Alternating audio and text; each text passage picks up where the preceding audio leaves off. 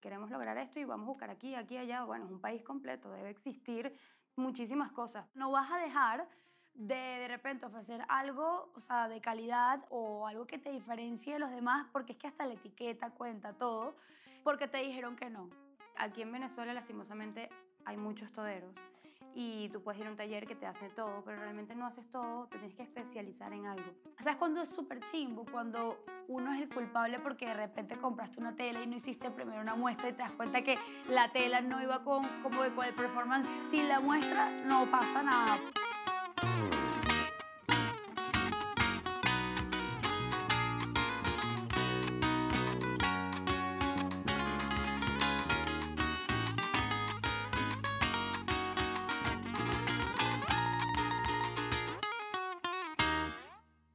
¿Cómo están? Mi nombre es Isabel Martínez y hoy estamos en un nuevo episodio de Localness Podcast hablando de lo que pasó, lo que está pasando y lo que pasará con la industria de la moda en Venezuela. Hoy estamos en la tienda de Aroa, una marca hecha en Venezuela, y estamos con Sara y Stephanie, las fundadoras y, bueno, CEOs de la marca, eh, para hablar de un poco de la trayectoria, de cómo lo han logrado, de lo que es Aroa y pues de cosas que a ustedes le puedan servir y que puedan incursionar en su mundo de la moda. Hola, hola, ¿cómo estás? Bien, chévere, bienvenidas. Gracias por aceptarnos la invitación y gracias, por abrirnos las puertas de este espacio. Una pregunta, ¿cómo nace Aroa? ¿Y cómo se ponen de acuerdo las dos para Mm. hacer Aroa? Bueno, eh, Aroa nace justamente por una situación país. De hecho, empezamos en el 2015, que era el momento en que Venezuela no había ni siquiera ropa, las tiendas estaban vacías. Obviamente, también por el amor a la moda, es, obvio, ¿no? Pero fue más por una situación país de, de, ver, de ver la necesidad de que, a pesar de que no había quizás un poder adquisitivo, tampoco había una oferta de moda ni de ropa en el mercado. Y por eso es que, o, o sea, sale la idea de crear la marca. Yo, yo inicié sola, este, fue un año que fue complicado, obviamente estar solas, estudiar en la universidad. Y en el 2016 Sara me propone eh, para Sí, estar juntas. Sí, sí, o sea, yo no quise como que, o sea, lo hablamos al comienzo las dos, pero yo en ese momento como que también estaba con la tesis, estaba haciendo la tesis sola en la universidad, eh, como que quería graduarme, ¿sabes? Necesitaba ya como que darle el título a mis papás y salir de eso. Este, Y después ver qué hago con mi vida. eh, sí, literalmente fue así. O sea, eh, me gradué, empecé a trabajar como traductora en un lugar porque me, o sea, me gradué en idiomas en la metro y de verdad que no me gustó. O sea, como que no me imaginaba el horario de oficina, ¿sabes? Traduciendo ahí sentada en una silla, mal- mala postura. O sea, te lo juro que dije como que esto no es para mí. Y llamé a, a, a ella, le dicen Titi. a, a Stephanie le dicen Titi. Llamó a Titi y le digo como que, mira, ¿sabes? ¿Quieres intentarlo? Titi había empezado con una línea bastante de beachwear porque, bueno, también en ese momento estaban empezando marcas, me acuerdo que estaba que sí, ruleta rusa, eh, que otras, eh, eh, había algo que se llama eh, Peñero, no, Peñero no era. Sí, Peñero sí, hay sí. una que se Sí, llama sí. Peñero. Sí, pero, pero te hablo de que estas son Sí, es que esto pioneras. fue 2015, pues, Ey, o o sea, sea, la- 2016. Sí, sí, no, no, pioneras de, de ese momento. Porque también, ¿qué pasa? En la metro tenía, tenían como esa cuestión de que todo el mundo fuese su propio jefe. O sea, Sí, realmente... ellos, ellos, su educación es eh, sé jefe, ten tu propio negocio, Sí. emprende. De hecho, hay como dos materias. Hay una incubadora de hay- emprendedoras. hay- Sí. no, sí, hay, hay dos materias obligatorias de emprendimiento y eso de cierta manera, sumado a que también tienes tu entorno, son puros chamos que quieren hacer lo mismo, que quieren montar su empresa, que están buscando que no hay en el mercado para iniciar ellos. O sea, en verdad es una buena universidad en ese aspecto, que es lo que nos pasó a las dos. Como que tenemos que hacer algo, queremos hacer algo y bueno, que mejor que la moda. Sí, exacto, como que obviamente algo que también siempre me había llamado la atención porque, bueno, siempre fui de las que me gustaba, aparte de comprar ropa, era como que esto lo tiene todo el mundo, yo no me compro eso, ¿sabes? Siempre he sido como que muy así y, bueno, obviamente ese fue como que el rubro que... No eras la típica caraqueña, no te ponías el típico uniforme caraqueño. No, no, no, no. Sí, no. era- siempre era como importante, o sea, resaltar en lo que estamos usando, pues como... Sí, sí, eso obviamente es una manera de decir quién eres a Totalmente, veces, ¿no? Totalmente. Pero bueno, eh, entonces nada, como, o, sea, nos- o sea, como que hablamos y yo lo primero que le digo a Titi es, yo no quiero hacer beachwear. O sea, eso es lo que yo no quería hacer. Y Titi me dice, ok, yo tengo unas telas que en verdad tengo que salir de ellas, vamos a utilizarlas y ya cuando se salgan de estas telas, pues comenzamos con lo que queremos, pues. Y bueno, dicho, hecho, así fue. Y me Sí, acuerdo. ya en el 2016 empezamos. Eso fue como octubre del 2016. Sí, Sí, porque además, a ver, con beachwear estamos en un país bien tropical y el Ujú, 90% de las marcas que confeccionan acá es beachwear. O sea, tipo, Y no hay traje de baños. claro, por eso. O sea, tú ah, te despiertas, quiero hacer una marca, ah, que es lo más fácil, traje de baño. 100%. Que sí, es lo más fácil porque es lo que más se vende, pero hay demasiada competencia. Entonces, ¿qué tanto vas a vender si tienes a 30, 50 personas atrás también? Yo creo que igualito puedes Vende, vender sí. demasiado. Total. Te lo digo Sí, no, que- no, créeme que sí. No, y en ese momento también, porque en ese momento tampoco habían tantos emprendimientos.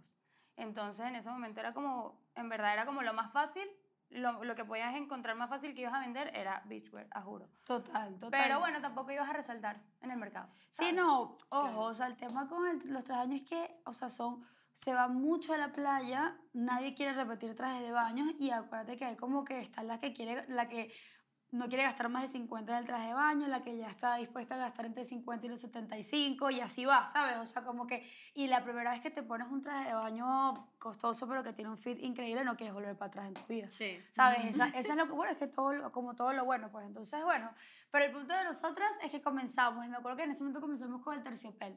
Eso Ah, fue, sí, ese el fue el, momento del terciopelo. Eso fue fue- terciopelo y seda. sí, fue terciopelo. ¿Sabes? Todavía mantenemos la seda, que son los Sí, la top seda no, que no son- la hemos dejado ir. Son pues. estos top que están aquí. El terciopelo sí lo hemos dejado ir un poco porque es fuerte, o sea, como que a nivel de los colores que vienen. Sí, es cansón. es cansón, o sea, como A que no todo el mundo le gusta. a no todo el mundo le Y gusta. que yo creo que, eh, bueno, primero el terciopelo siempre lo asocian generalmente con una época específica. Es como Ujú, terciopelo, total. Navidad. Ajá. Y segundo, pasa acá, y se- o sea, a ustedes les debe pasar demasiado que con todo el tema de los proveedores y de conseguir proveedores, entonces, ¿qué terciopelo estás consiguiendo? Claro. Sí. Porque capaz no, también. consi- no, ves el ter- no consigues el terciopelo que estás viendo en internet, que se ve súper pulcro, que se ve súper elegante, sino que consigues un terciopelo un poco más Sí, sí, Sí, sí. sí, total. Total. que no se ve tan elegante, ¿no? Y- Total. Sí, bueno, es que es que Siempre, siempre fuimos como a escoger colores muy suaves para justamente porque ya el terciopelo tiene un brillo, como la seda también. Totalmente. ¿Sabes? Ya tiene un brillo, entonces como que siempre intentamos buscar unos colores no tan... Escandaloso. Sí, sí. Que, Sí. llamaran- que fuera como, no me gusta solo por el color, pero, pero sí gustó. De hecho, esa, como que esa colección, entre comillas, que hicimos, en verdad, del terciopelo y seda gustó bastante. pues. Sí, sí, o sea, se vendió todo. O sea, fue y el- la, la manera que nos dimos cuenta que lo estábamos haciendo bien. Sí, ahí fue ese- que, ese- Y esa fue la con, con la que ustedes lanzaron. Ajá, Sí. exacto, con eso empezamos en el 2016. De hecho, eh, em, Ajá, de hecho Ujú. empezamos también, como era una época cercana a diciembre, fueron nuestros primeros bazares y eso fue, bueno, o sea, para reírse literal porque el stand era que si unos palos, este, Bueno, sea, ya, pero es que como todo. Primero, total. Bazar 2015. Ya ahí te dice la cal, o sea, tipo, No, y el cuál tipo era de la, la que estructura íbamos, de tu Sí, era, bazar. era que sí, era que sí, un bazar en el Club Santa Paula, que el Club Santa Paula ni siquiera tiene fama de hacer bazares, ¿sabes? Pero era como, estás empezando, no le paras a, a nada. Cuando estás empezando es como bazar sí, bazar No, sí. yo Total. Donde sea voy. hubo- no, o fue sea- ese, no fue ese primer año, sino el año siguiente que pudimos haber ido a seis bazares, pues. Hoy en día, O sea, una literalmente, locura. Hoy en día, nosotros pasamos tres años sin ir a bazares y te puedo decir que, o sea, hoy en día de repente podemos ir a dos anuales y es demasiado. Demasiado. Es demasiado. Y pronto esperemos que casi Ninguno, ninguno. totalmente. Y pronto ninguno. o Ojo, sí sea, te ayuda muchísimo si estás iniciando en tu marca, te Claro. ayuda muchísimo, en verdad. Mucha gente te conoce y si no te compran luego te llaman, porque es- yo me acuerdo al principio... hay que vivirlo, hay no, que vivirlo. totalmente. 100%. Y al principio yo me acuerdo que los bazares tenían fama de que la gente le subía, bueno, no sé si lo hacían, nosotros no era nuestro caso, pero la gente subía el precio cuando está en el bazar, diferente como lo venden online normal. Bueno, entonces hay muchas marcas que lo hacen. A mí eso no me parece correcto porque al final yo me meto en tu Instagram, te escribo por WhatsApp, me Claro. meto en tu página web y veo el precio Pero real. a- a eso Entonces, es lo que iba, justamente por eso la gente no compraba en el bazar, porque había como que esa fama de que me lo estás vendiendo más caro. Ujú. Entonces como que también ibas a los bazares, no te compraban, éramos nosotras dos montando todo el stand, o sea, en verdad sí, sí, fueron hay que pasar por eso. Hay que 100%. pasar por eso, pero, pero son épocas oscuras. mira, ya va, yo de bazar este puedo tener 80 cuentas porque obviamente yo cuando empecé con la marca, o sea, primera, yo vivía en Valencia, me mudo a Caracas justamente porque vine a par de bazares acá, Claro. me fue excelente a comparación a como me iba en Valencia, eh, porque bueno, yo tenía como que los precios súper bien en ese momento, eh, ¿sabes? Eh, venías aquí, el poder adquisitivo era distinto, aquí te Claro. compraban, allá no. Y yo podía ir... Sí, es que vale- la valenciana le cuesta gastar o bastante. le cuesta, tipo, lo Bastante. piensan demasiado. Y son súper vanidosas, que es lo más loco. Entonces, ¿sabes? Como que no entiendo, pero, pero les Debería ser cuesta. al revés, ellas deberían gastar más en realidad. 100%, porque son mega vanidosas, ¿sabes? Pero de verdad les cuesta full gastar. Yo me o sea, nosotros hemos ido a Valencia y no nos ha ido mal para nada. De hecho, creo que nos ha ido bien, pero sí me doy cuenta que... de la que- diferencia de, de la allá con acá, diferencia. totalmente. Pero sí, yo iba a, mira, 10 bazares anuales. Era como, uh, me llamaban, como- sí, sí, Sí, y era yo solo en mi carro. O sea, tú veías ese carro lleno de, también en esa época usábamos que si los pompones, esos todos feos. Ah, como Eh, de papel. No, ay, los que son como beige, que son como unas ramas beige, no sé qué es el nombre Ah, ahorita. Ok, ok, ok, Eh, ya sé. Como entonces- para decorar el Ajá, stand, claro. ajá. Entonces veías ese, ese carro lleno de racks, espejos, pompones, y yo así, No, y más las maletas con toda la mercancía. A mí me encantaría, nosotros también teníamos fotos así, pero eh, Yo- se yo creo han que tengo borrado. No, yo, yo creo que tengo por ahí videos, tipo yo así. Hay un video hasta de mi mamá en que se sentaba sola a- atrás en el carrito, así que. Es que hay un, hay- Auxilio. en la foto que yo tengo, estoy yo manejando con el asiento así, Sara también con algo aquí encima de la cabeza. No, la foto es demasiado cómica. Y Heavy. aparte era una camioneta, o sea, no era que íbamos a un carro. ten- imagínate el perolero que teníamos. Descripción gráfica de ir a bazares con Total. una marca No, pequeña de entonces Venezuela. ahorita viene y te, te escribe, un, o sea, si ánimos de nada de criticar, pero, o sea, ya obviamente uno ha pasado por demasiados bazares, ya, yo, por ejemplo, siempre le- les digo como amigas de repente que están empezando con sus marcas o que me preguntan, o sea, eh, detrás del bazar tiene que haber como que una, algo mayor, como una fundación, o sea, como que un proyecto, pero un bazar eh, que tenga un DJ, no, eso no, eso no le interesa a nadie, nadie quiere ir a una fiesta, o sea, si vas a un bazar, ¿sabes? Como que cuando mezclan esas dos, o sea, cuando mezclan fiesta, o por lo menos cuando hay algunas gaitas, buenísimo porque hay mucho movimiento de gente, ¿sabes? Hay como un propósito, ¿sabes? De está la compra y también de repente hay una fundación detrás, ¿sabes? Hay un sentido, pero no, esta es la primera edición del bazar. Ay, oye, ¿cómo te digo que no? Me cuesta demasiado, pero de verdad es heavy, o sea, porque es tiempo que el tiempo, o sea, todo se recupera este día menos el tiempo, Sí. ¿sabes? Y entonces uno dice, imagínate tú, poder estar haciendo contenido, poder estar haciendo reels, poder estar acostado en mi cama y, est- y estabas ahí en ese bazar esperando si vendías, si no vendías, eso es un estrés heavy mental, No, ¿sabes? bueno, a mí me parece que, a- no, y a mí me parece que en verdad tú, un bazar sigue valiendo la pena si no tienes un lugar donde ofrecer tus prendas, También. pues. O sea, si tú sigues siendo una tienda online, un bazar es súper recomendable. Simplemente es que tienes que evaluar, no, no, no se puede ir a todos porque es un bazar y ya, porque va a ir gente, juro, porque Claro. es una realidad que no es así. Pero si no tienes un lugar donde vender, donde la gente se pruebe, un bazar es ideal. Sí, no, Sí, claramente claro. uno aprende a elegir sus batallas, pero yo, pero nosotras antes, entonces era como que fijo, no sé, ¿sabes? Eh, nos metemos en el de las madres y en el, y en el diciembre de Invedín, por darte un ejemplo. O, o sea, como que ya ni siquiera estamos como que cediendo mucho, o sea, creo que realmente preferimos hacer más como O sea, marca Puedes invertir en publicidad, puedes invertir en... y Claro, yo justo lo pues, hablaba ¿no? ahorita, antes de entrar acá, lo hablábamos en, en el showroom de al lado, de que estos, ahorita los bazares te cuestan 400, 500, ¿no? Sí.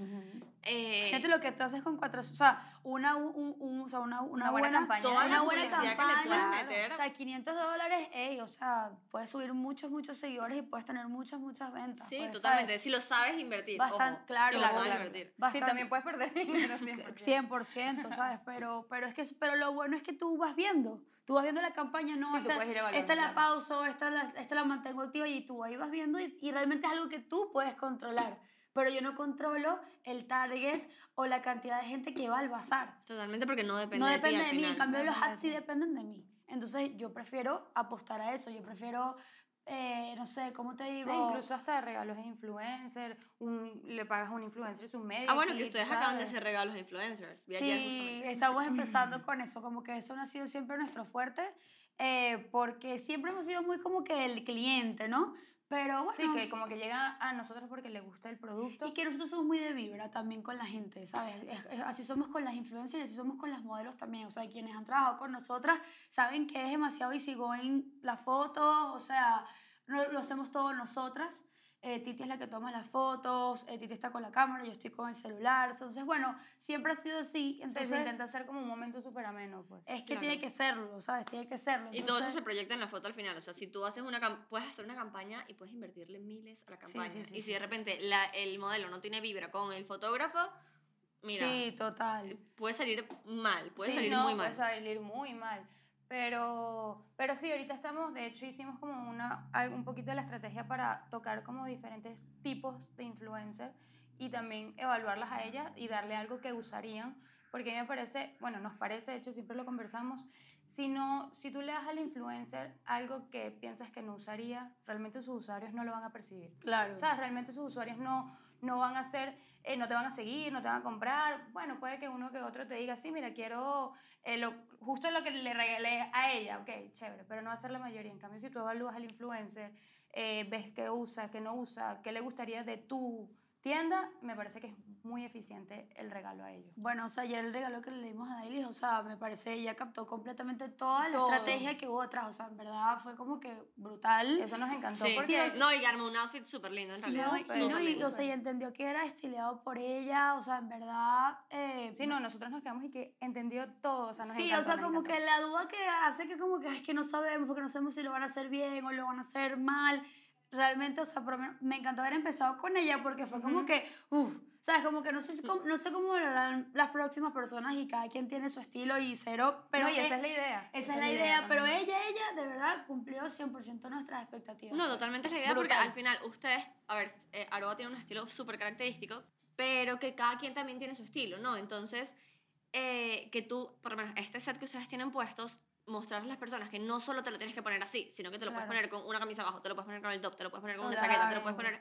O sea, Y es mostrarle también y llegarle a todos los, a todos los Por distintos eso que también usuarios, se ¿no? venden por separado, obviamente, porque no puedo, yo no puedo obligar a la gente a que venga y, y compre el pantalón si no se ven en el pantalón. Claro. ¿Qué pasa? Que demasiada gente que va, viene, te compra el pantalón y después viene como, ajá, como no tengo el chaleco, es como que, bueno, obvio, pero, te lo Pero dejo no te a voy a ti. obligar, claro. Pero te lo dejo a ti, ¿sabes? O sea, te lo dejo a ti a que tú decidas qué es lo que, o sea, cómo, cómo te visualizas en No, la y pieza. también pues. eso ayuda como que a que el seguidor de este influencer eh, como que haga más clic con la prenda, porque al final ella lo está usando a su manera. Entonces Ujú. fue como que no te voy a regalar por regalar, sino más bien vamos a hacer una actividad divertida, por así decirlo. ¿sabes? Totalmente. ¿Y qué otras estrategias han usado a lo largo de estos ocho años ya? Ujú. Bueno, casi nueve. Si, ya, si contamos el 2024 Sí, que ya sí, viene, sí. el 2015 casi nueve años. Totalmente. Sí, tenemos ya un tiempito en esto. Este, ¿Qué otras estrategias o qué ustedes dirían que ha sido el punto clave para posicionarse como marca? Oye, yo creo que el contenido y, de- o sea, el contenido y también eh, lo diferente de la ropa al mercado venezolano, pues. Sí, o sea, yo creo que, o sea, yo creo que al, al principio no había una estrategia, o sea, ahorita creo que tenemos demasiado clara nuestra estrategia de contenido, todo el lenguaje comunicacional de la marca se ha ido desarrollando durante todos estos años, pero cuando nosotras empezamos teníamos un mood muy teen, demasiado, entonces era como que full frustrante para nosotras porque cuando de repente veíamos a los Sí, porque bazares, estás nos como que reduciendo tu target, pues. Claro, nos manera. compraban a las chamitas de 15, 15, 16, 17 y ya nosotros en ese momento teníamos 25. ¿Qué pasa? Ya yo tengo 30, Titi tiene 31 y desde el año pasado que también empezamos a sacar los suits, nuestro target aumentó. O sea, ya nos están comprando... Sí, eh, abarcamos desde, podemos abarcar desde 17 Desde la que años usa 17 hasta porque sigue la 40, tendencia 50, del sur hasta hasta, 50 claro. porque al final aquí la venezolana, la mamá venezolana es muy coqueta y se cuida muchísimo. Entonces, hay veces que ven la ropa y dicen, ay, no, yo no entro aquí. Sí entras, porque, y al final lo usarían. No es un tema de que no, lo, no usarían la prenda. Eso lo dicen demasiado. Piensan que no Demasiado. entran en las tallas. Y es como, eh, no, sí, y nuestras tallas también, o sea...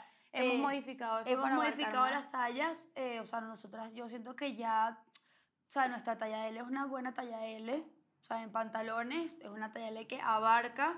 No hemos entrado en el mundo del plus size porque no es fácil en Venezuela, o sea, en Venezuela no es fácil, pero no es algo a lo que estamos, o sea, estamos eh, negadas. De hecho, Para si nada. viene una persona, lo que pasa es que yo tener una talla triple XL, a mí se me cuesta que se me venda, porque no es normalmente como que el target, pero si viene una persona y me dice, ok, yo quiero este pantalón en esta talla y te, me da sus medidas, nosotros lo hacemos. Exacto. O sea, eso lo hacemos, 100%. Lo que no puedo tener el pantalón ahí llevando polvo. O sea, porque, porque te puede durar hasta 3, 4, 6 meses, o sea, no, se puede vender.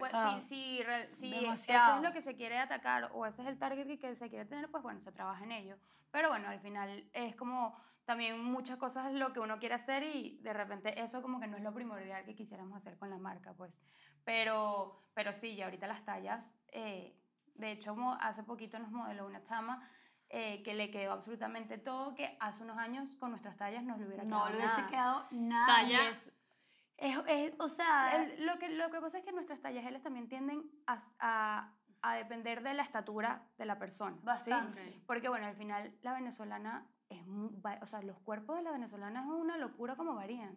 O sea, tú puedes tener una chama, una chama XS, pero unos 70 y pico, que me le quedan cortos los pantalones. Y Entonces- puedes tener una XL 1.50. Ajá, exactamente. no, o de repente, ¿sabes? Acuérdate que el, por lo y menos están yo, las caderas. yo soy la más del, del team de ajá. caderonas, entonces, ¿sabes? Como que está el tema de que tienes caderas, pero tienes la cintura muy pequeña. Entonces, bueno, pero... Entonces, eso obviamente todos los años es como que hemos intentado poder abarcar todo, que si le quede, de repente si los pantalones están largos preferimos cortártelo a que te quede corto. Entonces, bueno, obviamente, pero es, nos modeló y nosotros estamos fascinadas de que le quedara todo y todo le quedó bellísimo. Sí, todo le quedó bien y es una mujer grande, es una mujer alta, es una mujer con caderas, una mujer con Ujú. cuerpo, con senos, con todo y de verdad todo le quedó, estuvo, o sea, nosotros también fue como que, nosotros mismos nos sorprendimos. Bien orgullosos también del Total. producto. Claro, nosotros mismos nos sorprendimos porque de real, yo pensaba que había cosas Bueno, que no no- le iban a no- quedar. nos comentó, de hecho, que le estaba costando encontrar ropa. Claro, porque es una ella persona gigante, o sea, no ella te vive en creas que- Madrid, ella vive en Madrid y me dijo que desde que llegó le ha costado full, pues.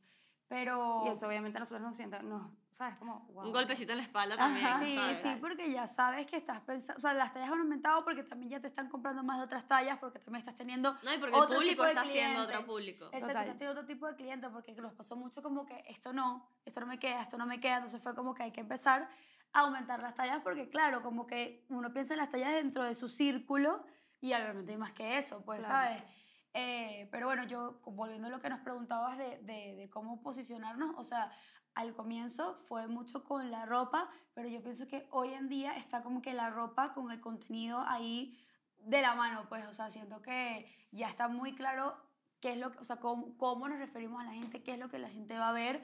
A nosotros nos ayuda muchísimo también con los modelos, o sea, que el contenido es de Aroa, ¿sabes? Saben que está en buenas manos, saben que no va a salir como que algo ahí Sí, eso también ha gustado. bastante. demasiado, o sea, eso, eso creo que... Nos ayuda muchísimo ¿no? eso con las modelos porque de hecho es como, hasta incluso a veces te lo piden, como que, ah, bueno, pero vamos a hacer esto, tal, porque les, les está O sea, gustando. la negociación, o sea, nuestras negociaciones, eh, o sea, porque obviamente es, es dinero, pues, que está de por medio, y nuestra negociación es siempre muy amena por eso, ¿sabes? Porque está la ropa y está también como que sé que con esto voy a tener buen contenido para mi Instagram, para mi feed, Claro. y eso obviamente es buenísimo para nosotras, porque nos encanta. ¿Cuál es, cuál es su, su filtro, digamos, para buscar modelos? Mira, Para el contenido de la marca, obviamente. O sea, como que no tenemos un filtro en específico porque hay veces, nosotros normalmente le hacemos caso a los seguidores y nosotros sabemos qué es lo que a los seguidores les gusta y hay veces en que digo, esto no... Esto, ya no, pega. esto ya no es decisión de si les gusta o no, esto va a pasar porque eso tiene que estar en el perfil. Porque cuando, cuando tú vienes y bajas, tú dices, una persona, ok, estas son puras chamas de este estilo, ay, pero está esta, ¿sabes? O sea, yo necesito eso por más de que al, cli- al, al seguidor no le vaya a gustar. Nuestros seguidores son bien exigentes, bastante, bastante. Sí, nosotros no podemos repetir una modelo demasiado en el ¿De feed, verdad? No. Pero porque les baja el engagement, porque Ajá. les dicen, porque... No, no, Bueno. no, porque nos baja la interacción totalmente. Sí, la que, o sea, total. como que ya, qué fastidio. Hecho, Alessandra no- Ambrosio todos los días aquí, ¿sabes? O sea, ah, bueno, ojalá. Yo sí la ojalá, quiero o tener. sea, Pero yo creo que a nuestros seguidores les fastidia. Le fastidiaría a Alessandra Ambrosio todos los días ahí. No, no, bueno, de hecho nuestros shoots son de cinco outfits. No más de eso, seis. Y hacen shoots cada mensual. Más sí. o menos, más o Sí, menos. sí, sí lo hacemos porque es eso, al final nos quedamos sin contenido porque no podemos, o sea, yo creo, no podría decirte con exactitud, pero yo creo que han sido la minoría de las modelos que hemos podido poner todos los outfits en el feed y que haya gustado. Es muy complicado. Sí, es Porque bueno, nosotros también ese contenido lo usamos para las historias. Entonces, bueno, al final ves la modelo en el feed, ves la, modelo en las historias. No, y te aburre. Te aburre. Sí, obviamente, pero por eso no hacemos a- un shoot demasiado largo de todo un día porque es que no, o sea, no es rentable para nosotros, a ellos les fastidia, pues.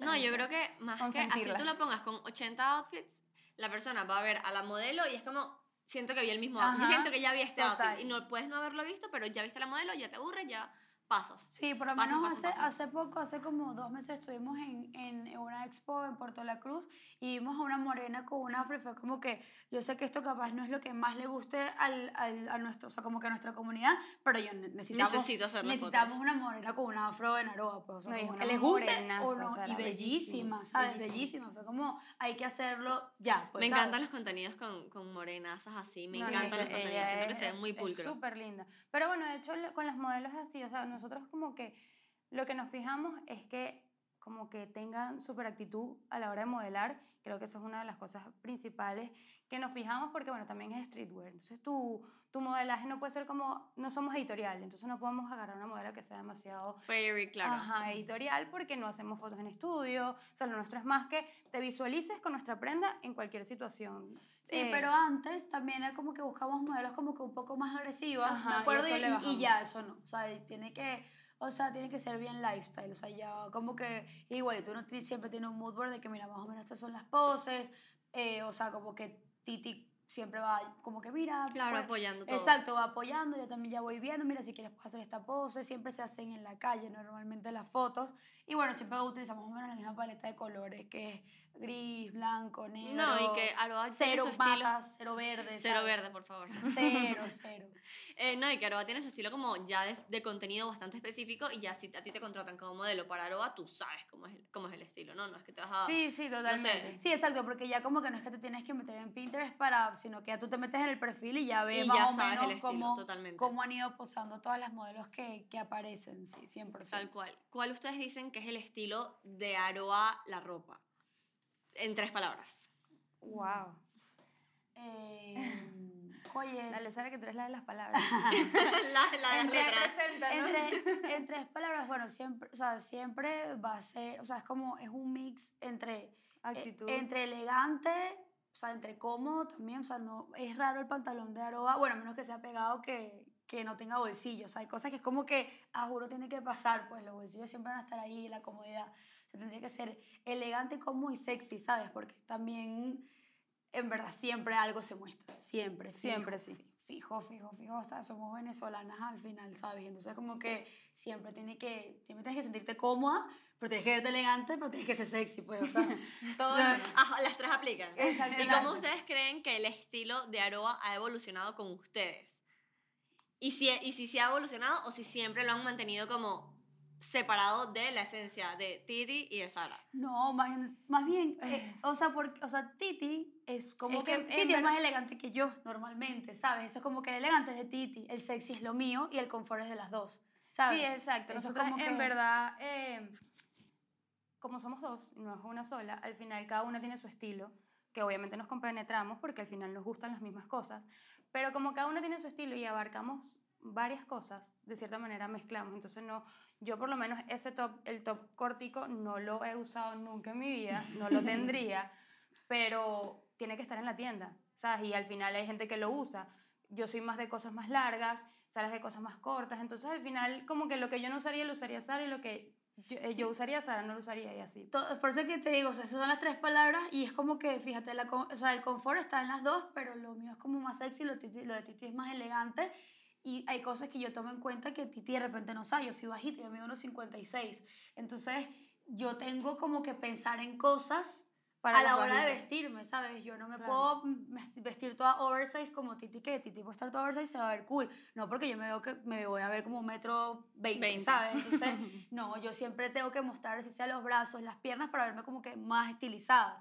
Y así, entonces Titi me dice, yo no tengo ni idea porque es que no, es un- nunca ha sido como que un problema, no, tampoco es un problema en mi vida, pero, Claro, claro. pero uno tiene que saber Algo resaltar consideración. su... No, y que uno pues. sabe cómo le queda, qué cosas le quedan bien y qué cosas no te quedan Exacto. tan bien. Claro, claro, Exacto. Titi por lo menos le gusta mostrar la barriga, yo amo mostrar la barriga, Entonces, ¿sabes? al final así es la clientela, hay gente que le gusta mostrar la barriga y gente que no, entonces intentamos como que poder complacerlas a todas dentro del estilo de Aroa, pues. Ok. Em, ¿Cómo, a ver, durante estos años, yo sé que ustedes, bueno, yo les conocí a ustedes, de hecho, cuando la cuarentena, que Ujú. los confit sets, eh, ¿dirías tú que este, es- este fue su bestseller o tienen un bestseller ahorita? Sí o no, el de ahorita es el sexy as fuck 100%. O sea, por muchos años, en verdad, hasta te podría decir el año pasado, quizás hace dos años, es el top ra, que es nuestro top de seda, de tiritas, corte en B, que es escotado por delante y por detrás. Eh, lo vendimos muchísimo. De hecho, todavía lo tenemos, pero ya no sale tanto. Pero ese fue nuestro bestseller durante, ¿qué? Cuatro un años. básico, Sí, es un sí, básico. durante, básico. durante, Y era de seda, porque hay mucha gente que hay seda, no.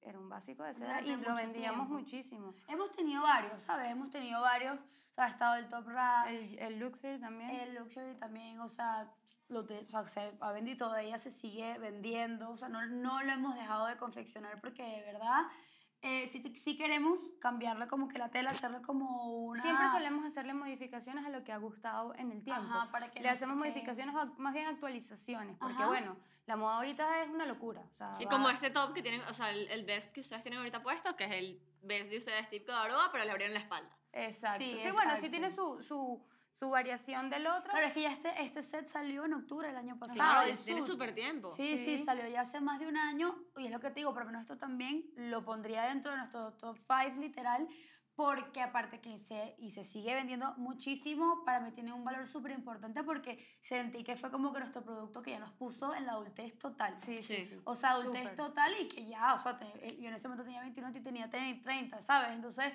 ya como que nos posicionó en un No, target no- que queríamos desde hacía tiempo, pero no sabíamos cómo entrarle a las mamás. Que nos la- sorprendió aparte. Sí. Sí, no, no, que en realidad lo hicieron con un, con un set que es tan versátil porque lo puedo usar desde la mamá hasta la chama Sí, de Bueno, eso, 19 eso años. es lo que iba a comentar. Nos pasó en un bazar el año pasado justamente que, que mm, eh, el bazar era, era un bazar de gaitas y estaba el reciente del sud. Nosotros dijimos, vamos a hacer, vamos a hacer un montón de sud porque van mamás y tenemos que empezar ya, o sea, porque ya sabíamos que era algo que estaba gustando a las mamás.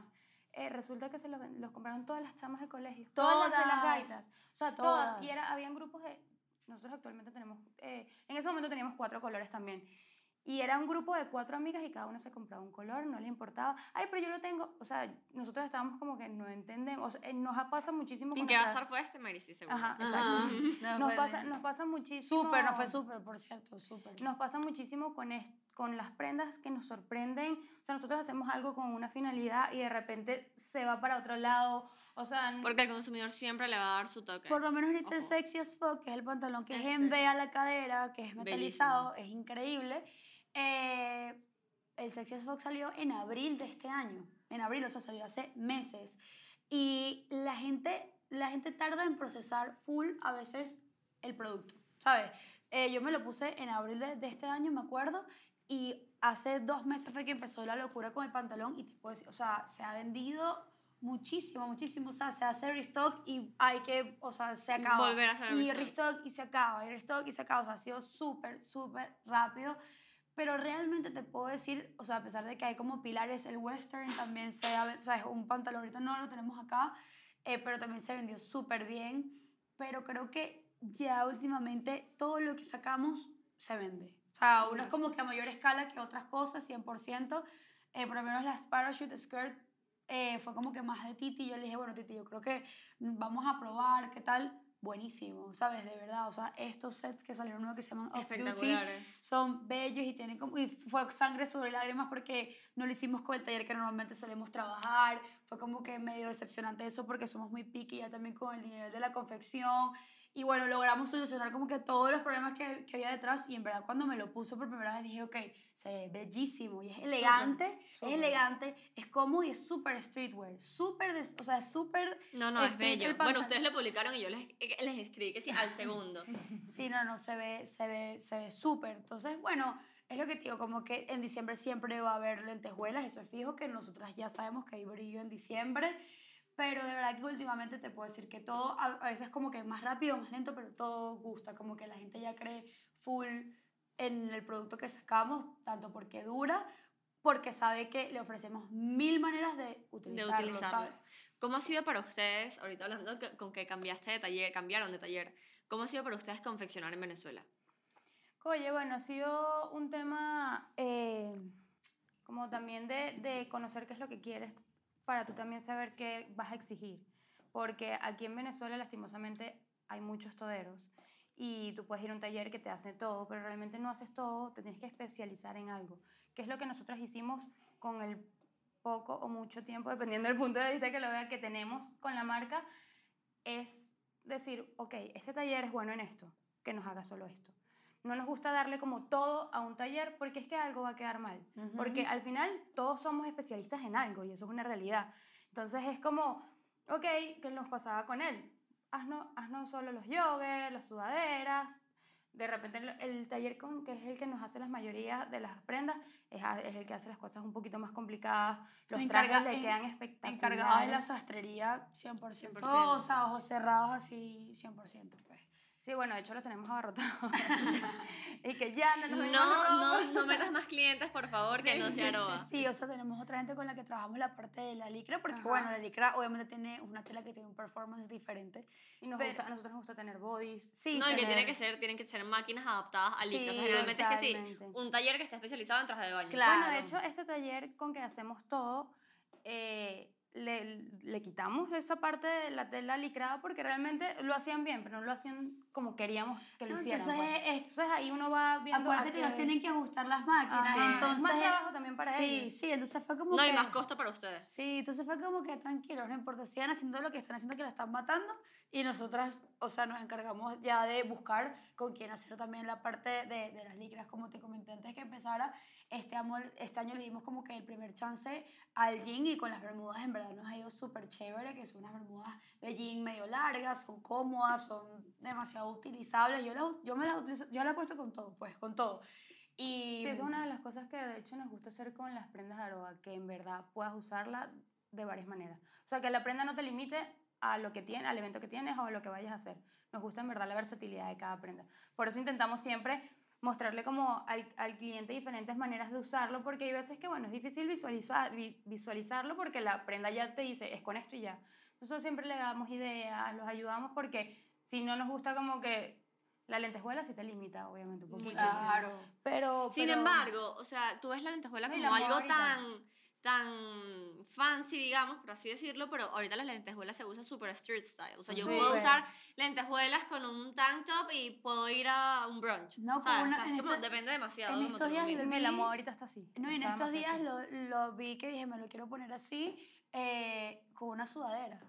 Ay, yo la vi con la sudadera. Con la también me encantó. Con la sudadera fui que, ¿qué? Me voy a poner la falda, obviamente, que sacamos ahorita que se llama The Mary Skirt con una sudadera que tengo, que, o sea, todo el mundo tiene una sudadera en su casa, pues, ¿sabes? Me encantó. A mí me Me parece parece que se veía increíble, ¿sabes? O sea, como que combinar eso, nosotros siempre le decimos a la gente como que combínalo con tu jean favorito, porque para mí el jean es como que Es un básico. es es- para mí el jean es como la prenda más increíble que hay, por eso es que no puede seguir pasando que no haya un jean Aroa. Nosotros de hecho hicimos hace el año antepa, al- no este año, no, el año No. pasado sacamos una muestra, pero bueno, entre una cosa se nos complicó. No, y tuvimos un jean largo hace Ajá. como dos años, yo creo. Sí, hace como dos años, que eso, eso lo vio poca gente porque se acabaron así, tenía un fit buenísimo, pero entre una cosa y otra no lo hicimos este No, y año. que el jean también, como estábamos hablando de los talleres, el jean también tienes que tener a juro el taller. No, el jean es con un taller Súper específico, súper mega súper. específico. Súper, Sí, y aparte tienes el lavado, entonces es en otro lugar. Entonces es un trabajo que, Sí. de hecho, no nos habíamos adentrado tanto porque es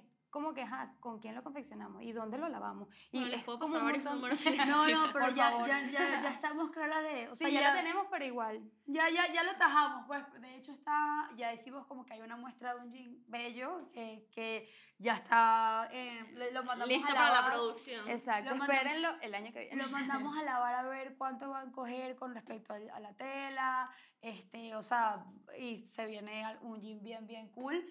Eh, morimos por regresar nuevamente a la parte del confi, necesitamos nuevamente tener sudaderas, tener hoodies, tener esa línea... Sí, bueno, es que al final nuestra meta como, como Aroa es poder abarcar bastante sin perder la línea de Aroa, pues. O sea, es poder, Sí. es poder abarcar, es que yo te puedo ofrecer, es eso, un jogger, te puedo ofrecer una sudadera, pero te puedo ofrecer un blazer, ¿sabes? O sea, en verdad es algo que nos gusta, porque nosotros somos así. Sí, Nosotros podemos vestirnos hoy toda de negro, pero mañana te puedes vestir... De súper- florecitas. Ajá, no, bueno, tampoco florecitas. No, pero yo sí, me- yo sí Pero soy, me- sí, yo sí soy media pues, o sea, a mí sí me Claro. gustaría meterme en la parte un poco del crochet, pero creo que es como que la lo último Sí, en el el es eslabón. más No, y delicado, que es que claro. todo, a ver, yo creo que ustedes pueden meter crochet, pero si de repente le metes un corte De hecho, súper sexy, topcito. ¿sabes?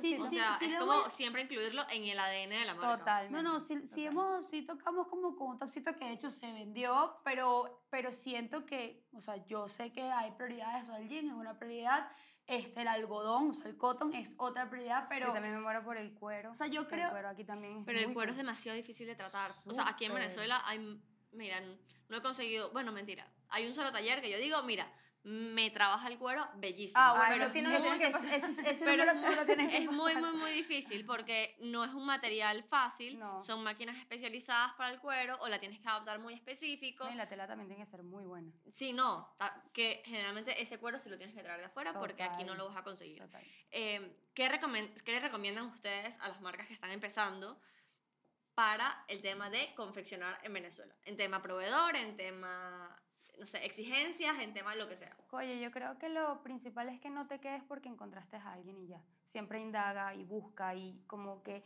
ve a tu objetivo principal. No es como que, ay, es que no he encontrado más nadie y ya me están haciendo esto. No, si no te gusta, busca, busca, busca. De hecho, es algo que, que siempre hemos hecho, como que queremos lograr esto y vamos a buscar aquí, aquí, allá. Bueno, es un país completo, debe existir muchísimas cosas, pues. Y me parece que lo principal es eso, es buscar, buscar, buscar y no quedarse en el, en el charlatán, por así decirlo, que hay también muchísimos y ya te hacen perder tiempo y dinero. O sea, yo también creo que es como que también evaluar bien lo que estás haciendo. O sea, eh, o sea obviamente lo que dice Titi, como que hay que a veces que te dicen, no, eso no, eso no lo Eso no se puede hacer es- aquí. Ajá. Eso se puede hacer aquí, mentira. O sea, y si no lo haces aquí, lo haces en otra parte y lo Claro, traes. O sea, claro, como claro. que no, te vas, o sea, no vas a dejar de de repente ofrecer algo, o sea, de calidad o, o algo que te diferencie de los demás, porque es que hasta la etiqueta cuenta todo. eh, Por porque, no, porque te por dijeron- primer no. Porque te dijeron que no, Claro. ¿sabes? O sea, no. De hecho, eh, nosotras como que eh, ya empezamos a hacer algunas cositas afuera. O sea, no te hablo de la, de la ropa, porque la ropa se va a seguir haciendo aquí, por lo menos por ahora, pero ya a nivel de, de repente, ¿sabes? Etiquetas, cierres, sí, va- se va a empezar ya a trabajar afuera, porque realmente aquí es muy engorroso, la gente lo hace muy lento, estás... No, no, aquí, aquí lo que está pasando es que te, lo, te quieren cobrar muchísimo. O No, por, y por una situación país también, pues es una realidad, pero al final como que si yo lo puedo hacer afuera, capaz con una calidad mejor y con un precio mucho más económico, No solamente... O sea, no Yo solamente creo que aquí los talleres también tienen que ponerse, repito, obviamente entendemos situación país, que bueno, no me puedes pagar dos lochitas por, una, por hacerte un blazer, claro. pero pues también entiende que yo también lo tengo que, tengo que mercada- mercadearlo y vendérselo al público y tengo que ganarle. Total. Entonces, ¿qué tanto voy a tener yo que, que meterle o cuánto, en cuánto lo voy a tener yo que vender para poder venderlo a un precio razonable, ¿no? Sí. Yo te digo algo, en cuanto, a la, en cuanto a la ropa, sí pasa muchísimo, pero me parece que eso es como que, bueno, si el taller me lo va a hacer bien y eso es lo que va a cobrar, bueno, es ok, se paga y se cobra también, porque, bueno, estás vendiendo calidad. Pero a lo que comentaba Sara, que es como etiquetas, eh, las etiquetas de cartón, toda esa parte de papelería, aquí es demasiado, es muy costoso. muy Demasiado, costoso. y eso le mete mucho valor a tu producto. Y te claro. piden cantidades mínimas. absurdas. absurdas. Absurdas, Entonces y- es que sí, 3 dólares una cosa, pero tienes que hacer 50 mil. Y que, ah, ok. Entonces, sí, no, no, yo, yo como te digo, yo no me referí, cuando te decía esto, no me estaba refiriendo a, A la ropa A la ropa, a la O sea, confección. yo también creo que, bueno, tendría que irme de viaje y conocer como que un proveedor y hacer muestras de muchísimo de lo que ofrecemos para yo decidir hacer eso. Ojo, no es imposible. Dejaríamos de ser diseño venezolano porque ya no se estaría con- confeccionando aquí. Pero mira, a ver, la vida da demasiadas vueltas y, o sea, puede pasar cualquier cosa. Pero por lo menos por ahora, sí, yo sigo pensando que se, va, que se puede confeccionar aquí. Este año, en verdad, vendimos afuera también. O sea, hicimos envíos internacionales y, y dijo como que qué cool, porque nosotras igualito, por menos por ahora, no tenemos página web. Yo sé lo engorroso que es para la gente que, o sea, que vive afuera, que está completamente conectado con el e-commerce, tener que comprar aquí de esta forma, ¿sabes? Igualito lo, lo hicieron porque querían tener el pantalón, porque querían Sí, tener no, el que suit. personas ya están acostumbradas No, a y hay muchas afuera. partes, a ver, no sé si las que les compraron eran venezolanas que están viviendo afuera o Sí, son- es gente de otro Sí, país. son- Sí, por lo general son Sí, venezolanas. sí, sí, sí eran venezolanas, pero es lo que te digo, igual tú ya dices, ya lo dejo ir, ya fue. Claro. No, y quiero, quiero el suit, quiero el, eh, sexy as fuck, o sea, como que es- eso estuvo muy chévere. Obviamente te dice, tengo que tener la página web, obviamente, ¿sabes? Claro. Pero con lo que te comento de las etiquetas, oye, ¿sabes? Imagínate, yo tengo que hacer 3.000 etiquetas de un solo tipo cuando de repente yo quisiera hacer unas de, no sé, de cinta para la seda, pero quiero hacer otras de drill Para para, para, los pantalones o para las chaquetas, ¿sabes? Entonces, no, tengo que hacerla igual porque tengo que hacer 5.000 y me las vas a dejar en supuestamente tu mejor precio. ¿Sabes qué? No, lo vas a hacer en otra parte, pues. Y así, como que yo siento que también ya todo el mundo está como que soltando un poquito, pero, o sea, yo, yo recomendaría eso, como que no se queden con uno, que es lo que dice Titi, y por otra parte que evalúen también su producto, porque yo me acuerdo cuando nosotros empezamos, que mi mamá me decía, oye, ten paciencia, eh, yo iba al Top Ra y yo le decía a Titi, yo no compraría esto. O sea, yo le decía, lo odio.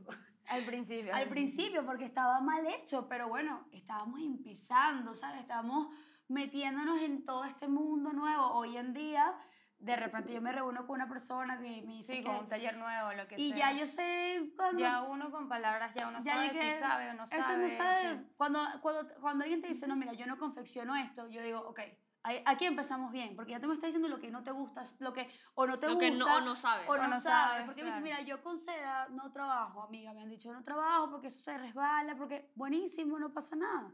Tratamos con lo que sí te va bien, ¿sabes? Entonces, como que la gente que siempre te dice que sabe hacer todo, ay, no te quedes, porque es mentira. Huye. Eu, Uy, sal corriendo. ¿Cuál es la mejor y la peor experiencia que han pasado con un taller?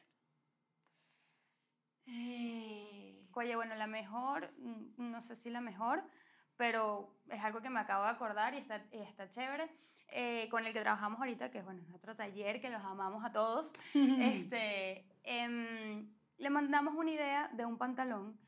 De hecho, era lo, una de las primeras cositas que nos iban a hacer, de hecho. Le mandamos una idea con un pantalón, queríamos hacer esto. ¿El safari? Ajá. Sí, Queríamos hacer esto, o sea, Ujú. fue como, mira, esto es así, esto es asado, esto es asado. De repente cuando nos entregan el pantalón, no nos hicieron caso. Pero el pantalón era bellísimo. Y nos Bellísimo. encantó y todo lo vendemos al, al sol de hoy. Es este, es el safari, este que está ahí, el beige. Que o sea, ella hizo lo pantalón. que quiso, Pero le quedó bellísimo. adaptado, o sea, obviamente sí hizo ideas de nosotros, pero hizo algo, por lo menos la pretina lo hizo diferente. O sea, hubo varios, Ella, no ella, acuerdo. ella siempre toma cosas por su cuenta que a veces le sale bien, a veces le sale mal, pero bueno, ya es como familia, entonces es como que no, y a veces, wow, lo hiciste súper bien, o sea, bueno, mira por lo menos estas pinzas de este pantalón. o sea, esto es una locura. Impecables. Llega hasta abajo, están Impecables. impecables. Entonces, bueno, obviamente uno, cuando sale bien, sale buenísimo, y cuando no sale bien, dice, bueno, no pasa Se nada. soluciona. Se soluciona. Y listo. Y de las peores experiencias, Con un taller. Ay, no sé, ahorita que, que... Bueno, es que, sea, como que no, no había una experiencia que yo te diga perdí demasiado dinero, perdí, ¿sabes? Sino es como que el tiempo de repente de esperar algo y que no sea como que... ¿Sabes cuando es súper chimbo? Cuando uno es el culpable porque de repente compraste una tela y no hiciste primero una muestra y te das cuenta que la tela no iba con, como que con el performance del... y mandaste a hacer 24 unidades de un solo ¿Sabes? golpe. O sea, yo, yo pienso que como que ha estado más y un poco nuestra, nuestra responsabilidad, no necesariamente culpa de un taller, porque a veces uno hacía ese tipo de cosas. Hoy en No, y día al como principio- que si la muestra no pasa nada, pues, No, ¿sabes? y al principio también nosotros éramos muy de poquitas cosas. De vamos a hacer una, vamos a subirlo, si gusta, producimos. Ujú. Y ahorita como que es difícil que, que como que, que nos tengamos una muy mala experiencia porque bueno, ya con el taller que estamos y con los otros tenemos mucho tiempo que una muy mala experiencia no, no va a haber. Pero al principio este, también nos pasaba eso, era que hacíamos una cosa, evaluábamos el mercado, gusta, no gusta y ahí es que nos atrevíamos. Entonces como que tener una muy mala experiencia no pasó Sí. porque no, no corríamos demasiados riesgos. Sí, más bien. básicamente, bueno, de repente lo que, te, lo que te contamos es que, bueno, ya no vamos a trabajar contigo. Pero es como que, ¿sabes? Fue, me entregaste lo que me tenías que entregar, no salió mal, pero, no sé, me parece que no estás como, estás exigiendo mucho y no tienes como que la mejor logística, por darte un ejemplo, ¿sabes? Porque eso también pasa mucho aquí. Entonces quieres que te pague 50 adelantado, pero tú vienes y me lo vas a entregar tarde. No, ¿sabes? O sea, tú quieres tus 50 parte adelantado, yo quiero mi entrega el día que fue estipulado. Entonces, ¿sabes? Son cosas que... Bueno, en verdad, eh, Ahora que me acuerdo, sí. en verdad, Ahora que me acuerdo te puedo dar una tuvimos una lista. experiencia hace poco, en verdad. eh, queríamos como que en nuestro espacio tener también uno, un, como un taller, algo, y nos pusimos como que a, a Ah, sí, quizá- sí. o sea, como que a evaluar a ver, o sea, porque íbamos a contratar desde cero todo, hasta la modista, hasta la costurera, todo, o sea, en verdad era todo, y era algo nuevo para nosotros, porque nosotros siempre hemos tercerizado, estamos súper in en, en toda nuestra producción, pero no es que yo entrevisto a la modista, ¿sabes? O yo, no, yo veo su trabajo y digo si es bueno o es malo. Bueno, nada, como que dijimos, ok, vamos a hacer esto, está cool, podemos empezar, sería nuestro taller, vamos a tener como que todas nuestras decisiones, nuestros tiempos, nuestro restock al tiempo que queramos, o sea, todo chévere, y salió malísimo. Salió o sea, mal, que es el cuento de esto. Pero no- salió malísimo porque no supieron. No, las personas, las personas que decían que sabían realmente no sabían, entonces nos hicieron perder O tiempo, sea, de porque manera en el primer momento dijimos que no podemos gerenciar la parte del taller porque nosotros estamos en mil cosas, ¿sabes? O sea, nosotras también, aparte ahora creamos también contenido para otras personas. Este, estamos súper in con lo del contenido. Pero digo que ahorita para mí es un pilar tan importante como la moda, porque es que siento que están ahí de la mano, ¿sabes? Eh, entonces... Todo lo que hicimos allí, ahí lo tuvimos que volver a confeccionar y arreglar, o sea... que Más toda la inversión perdida en máquinas. Claro, Que que imagino son- que todavía la tienen, ¿no? hay unas máquinas Sí, ahí, sí, o, sí. sea, lo bueno es que hubo como una asociación, entonces alguien puso máquinas, otras personas pusieron el espacio, que fue nuestro caso. O sea, como que ahí nos, nos unimos, pero al final, pues lo que iba, se iba a producir de Aroa fue invertido por nosotros, obviamente, y entonces lo que se hizo ahí no se hizo bien y se tuvo que como que reconfeccionar, algo así, No, y arreglar que, todo. y que está la parte donde, claro, de repente intentamos por un tema de, bueno, vamos a ver qué tal esto, asociarnos con otras personas y Titi y yo en verdad tenemos una sociedad bastante estable y fue como que esto no estamos acostumbrados como que a un impasse con otras personas o un sí, no nada malo, pero un sí, un no. Nosotras ya enseguida es como que, ajá, hacemos esto, no hacemos, ¿sabes? Como que nos organizamos muy rápido porque tenemos mucho tiempo, o sea, Titi y yo somos amigas tenemos seis años y tenemos trabajando juntas ya, imagínate, todo Exacto, este todo este tiempo, tiempo, ¿sabes? pues. Entonces, como que fue como también algo nuevo para nosotras y eh, es lo que te digo, pues, o sea, como que hacer un taller, o sea, como que en esa parte... Eso, eso sí fue lo que siempre decimos, de tómalo, hay una experiencia, un aprendizaje que a mí me parece que en verdad para toda marca que está iniciando es incluso hasta mejor caer, porque de verdad sabes como que el día siguiente cómo caer o cómo no caer. y que es mejor caer cuando hacer. estás iniciando que ya cuando estás... Total, o sea, en Total, verdad, en- en en verdad la las malas experiencias como que realmente no es una mala experiencia, es un aprendizaje Total. 100%. ¿Y qué es lo que aprendimos de esto? Es que si queremos el día de mañana tener un taller, ya sabemos qué es lo que hay que hacer, qué es lo que no hay que hacer.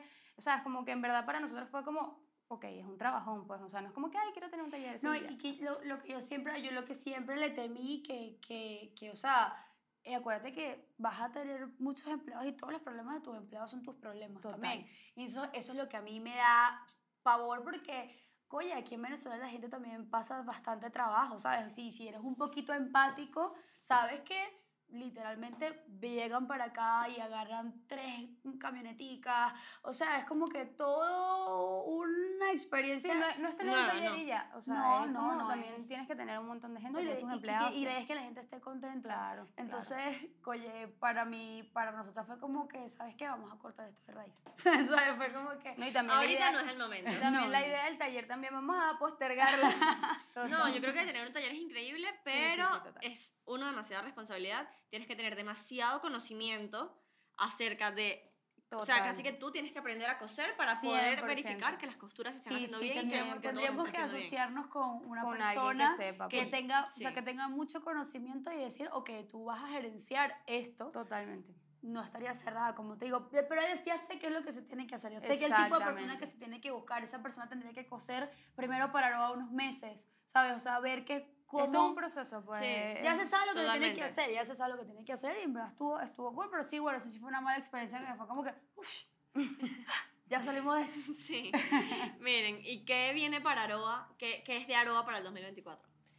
Bueno, que ya tenemos como que un adelanto, vamos a meternos full con el jean y vamos a recuperar como que toda la parte esta de cotton que queremos muchísimo. También queremos como un crecimiento bastante notable para la marca. Queremos Sí. como ya superar eh, ciertas etapas. O sea, Para no, que no- ya no te, no- como- no te puedo decir al final, no hemos decidido exactamente cómo, o sea, dónde o cómo, pero sí tiene que haber como que una expansión de espacio, porque es mentira que yo puedo meter aquí eh, jean y, y cotton, ¿sabes? Sí, O sea, más todo lo que ya tienes. No tienes. Exacto, No, entonces... y y muchas y cosas na- que están guardadas. No, y que, hecho, y, no que, acá. y que nada de esto puede parar, porque es que no tiene sentido yo sacar esto y decir, ok, ya esto déjame yo misma descontinuarlo cuando yo sé que se sigue vendiendo Claro, afuera. claro.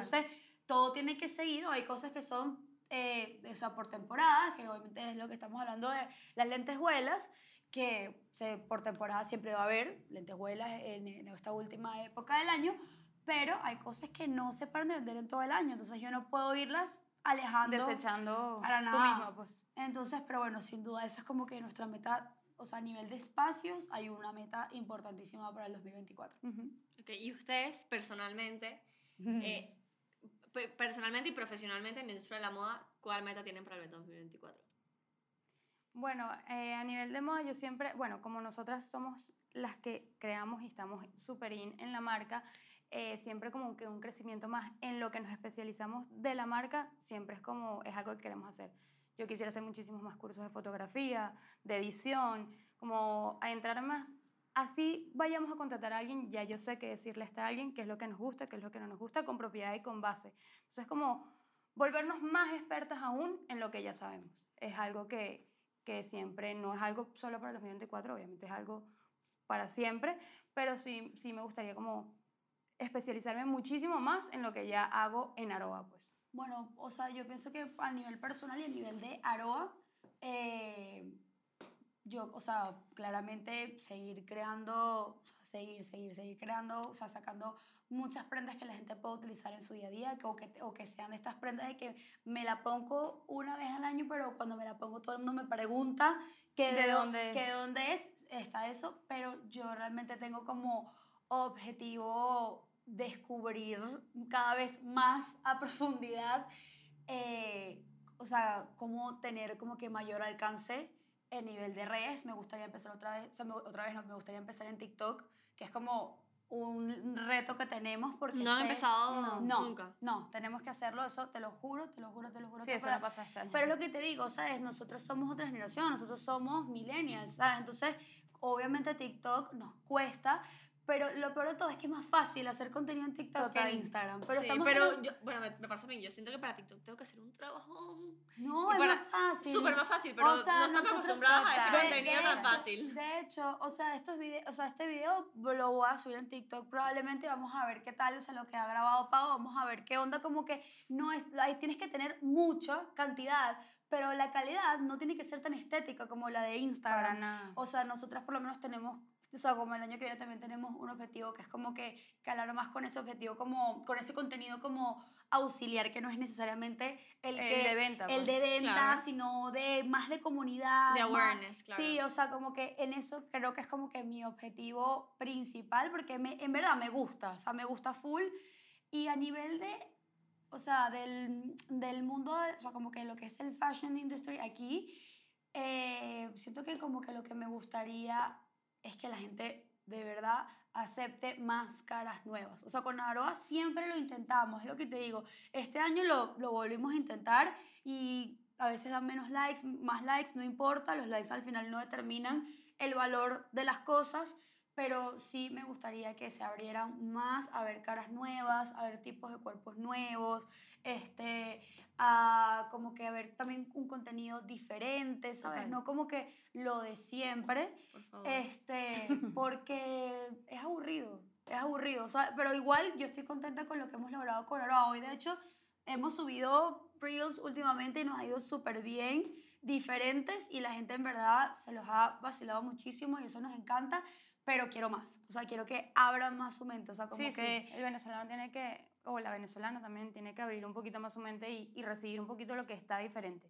Ya, Lo que no es en ya, ya tanto ni siquiera de acuerdo a la moda, sino como que como, general, en general como reciben las cosas, porque yo siento que la moda está como que un poquito más abierta, pero, o sea, como que estén dispuestos a ver otras caras, que estén dispuestos a ver otras poses, que estén dispuestos a ver otro tipo de campaña, Otro tipo de O sea, cuerpo también. Aquí, ¿cómo te digo? Saca una campaña rara y qué tan, qué tanto Sí, no, pegaría. en realidad no pegas tanto. ¿Qué- o qué sea, la gente que está pegas? metida en moda es como, wow, qué impresionante lo que estás haciendo, te aplaudo. Pero el consumidor real, que es el que No. normalmente te va a comprar la prenda, no lo valora. Yo No tengo lo una amiga que tiene una agencia que hace cosas súper cooles y la verdad es que yo digo que buenísimo, pero yo, es que yo sé que eso no me va a hacer vender. O sea, no la puedo contratar ni yo queriendo para que me ayude a la campaña porque es que yo sé que no voy a vender. Entonces no voy a gastar un dineral en algo que yo sé que no me va a hacer vender, ¿sabes? Entonces, pero bueno, es justamente porque no hay que irse tan futurista, sino que hay que llevar más o menos la cosa a O hacer ver- un mix entre ambas cosas. O sea, capaz te lanzas la campaña súper editorial, pero contenido diario del que consume bastante tu público. Sí, no, Claro. bueno, Entonces, nosotras editorial no capaz meter- somos. meterte como... Nosotros editorial no creo que, que nos vayamos por esas ramas, pero es que es lo que te digo, igualito, ¿sabes? O sea, que el que sea editorial, el que sea más No, y que al street, final, al final uno, uno se limita también de cierta manera porque sabes que no, de algo que no va a gustar. Entonces, como que si todos abrimos más la mente, como que capaz hasta uno puede hacer cosas mucho más diferentes.